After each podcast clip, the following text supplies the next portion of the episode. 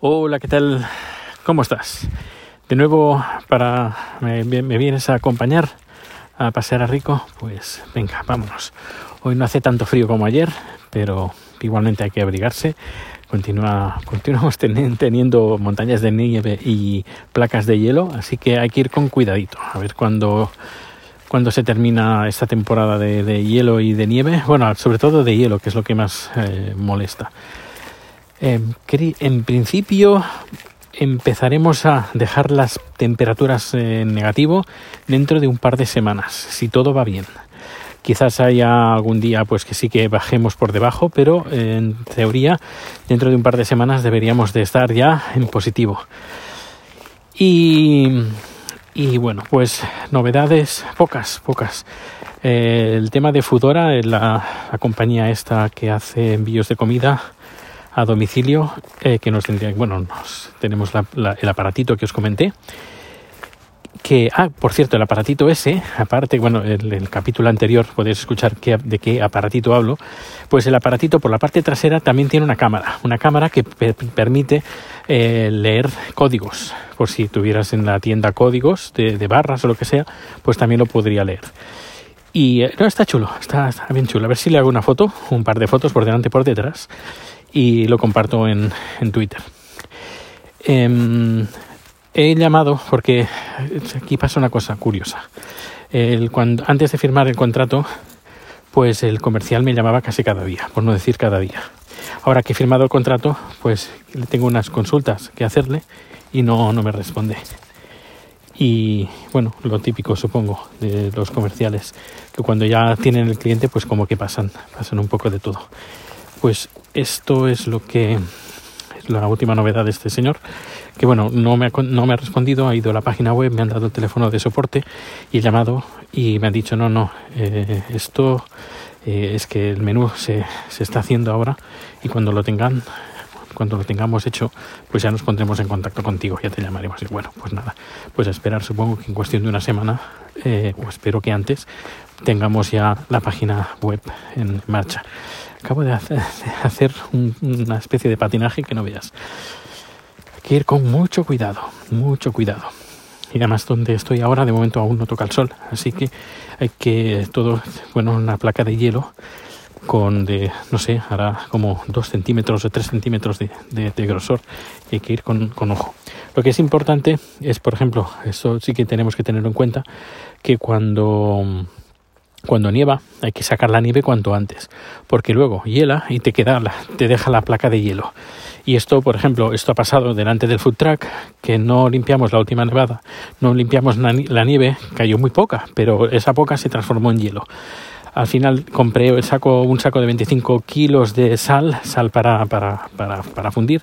Y bueno, y sí que permite, me ha permitido pues que, el hielo no se des, a ver, no se deshace del todo, pero sí que se agrieta y me ha permiti, permitido pues con una pala sacar al menos la, el, trozo de hielo que había justo enfrente y que más de un cliente ha estado patinando por ahí. Y claro tampoco era plan pues de matar a los clientes que se pongan delante del food truck eh, porque hay una placa de hielo. Ahora ya no está. Bueno ya hace unos cuantos días que no está que la, la saqué. Bueno pues esto ah y lo, otra cosa que me gustaría comentar en este capítulo ahora que me estás acompañando pues que eh, estamos, estamos, estamos comprando algunos ingredientes que vienen importados de Tailandia, como por ejemplo un par de variedades de albahaca.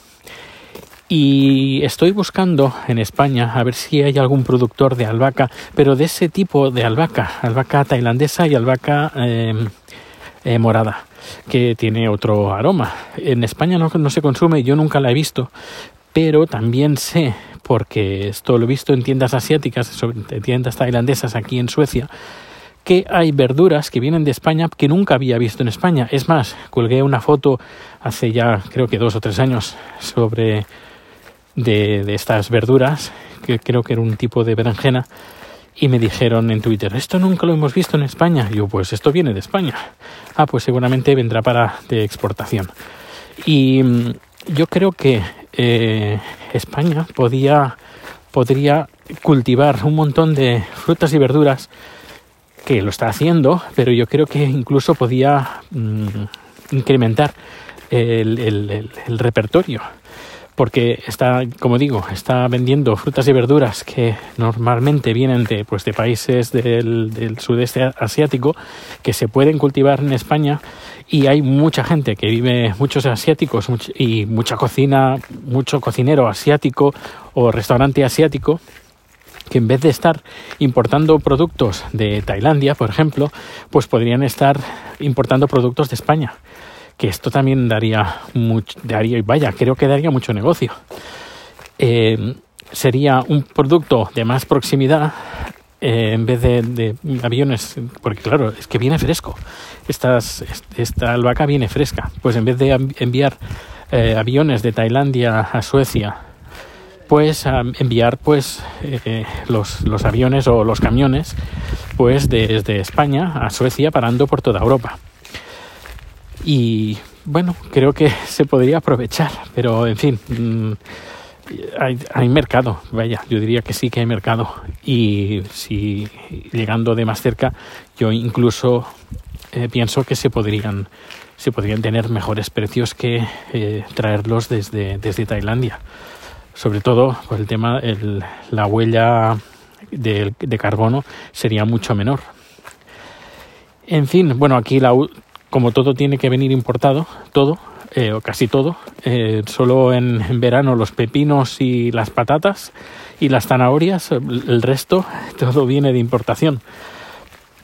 Y viene mucha fruta y mucha verdura de España, pues ya que se aprovecha el, el camión, pues se ponen pues unas cuantas verduras y unas cuantas eh, eh, hierbas de, que se cultiven en el sudeste asiático pero que se, que se críen o se, bueno, que crezcan en, en España. Yo creo que hay, que hay, mercado. En fin, he enviado un, un, par de correos electrónicos a un par de proveedores de, de, de hierbas. Claro, es, lo curioso es que nosotros, como occidentales, Mm, usamos muchas hierbas como hierbas aromáticas. En cambio, Tailandia la usan como, como, como, como vegetal. Eh, nosotros echamos una pizca, ellos es, esa pizca es, un plato principal. Por ejemplo, la albahaca, como comentaba, echamos un poquito de albahaca pues para que deje aroma.